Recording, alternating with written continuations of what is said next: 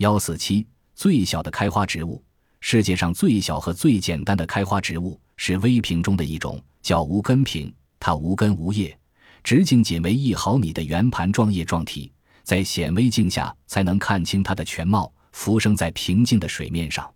它的花更小，白色，不常开。另一种叫斑点微萍的植物，比无根瓶还要小，长仅有零五至零七米。它们都与浮萍属同一科。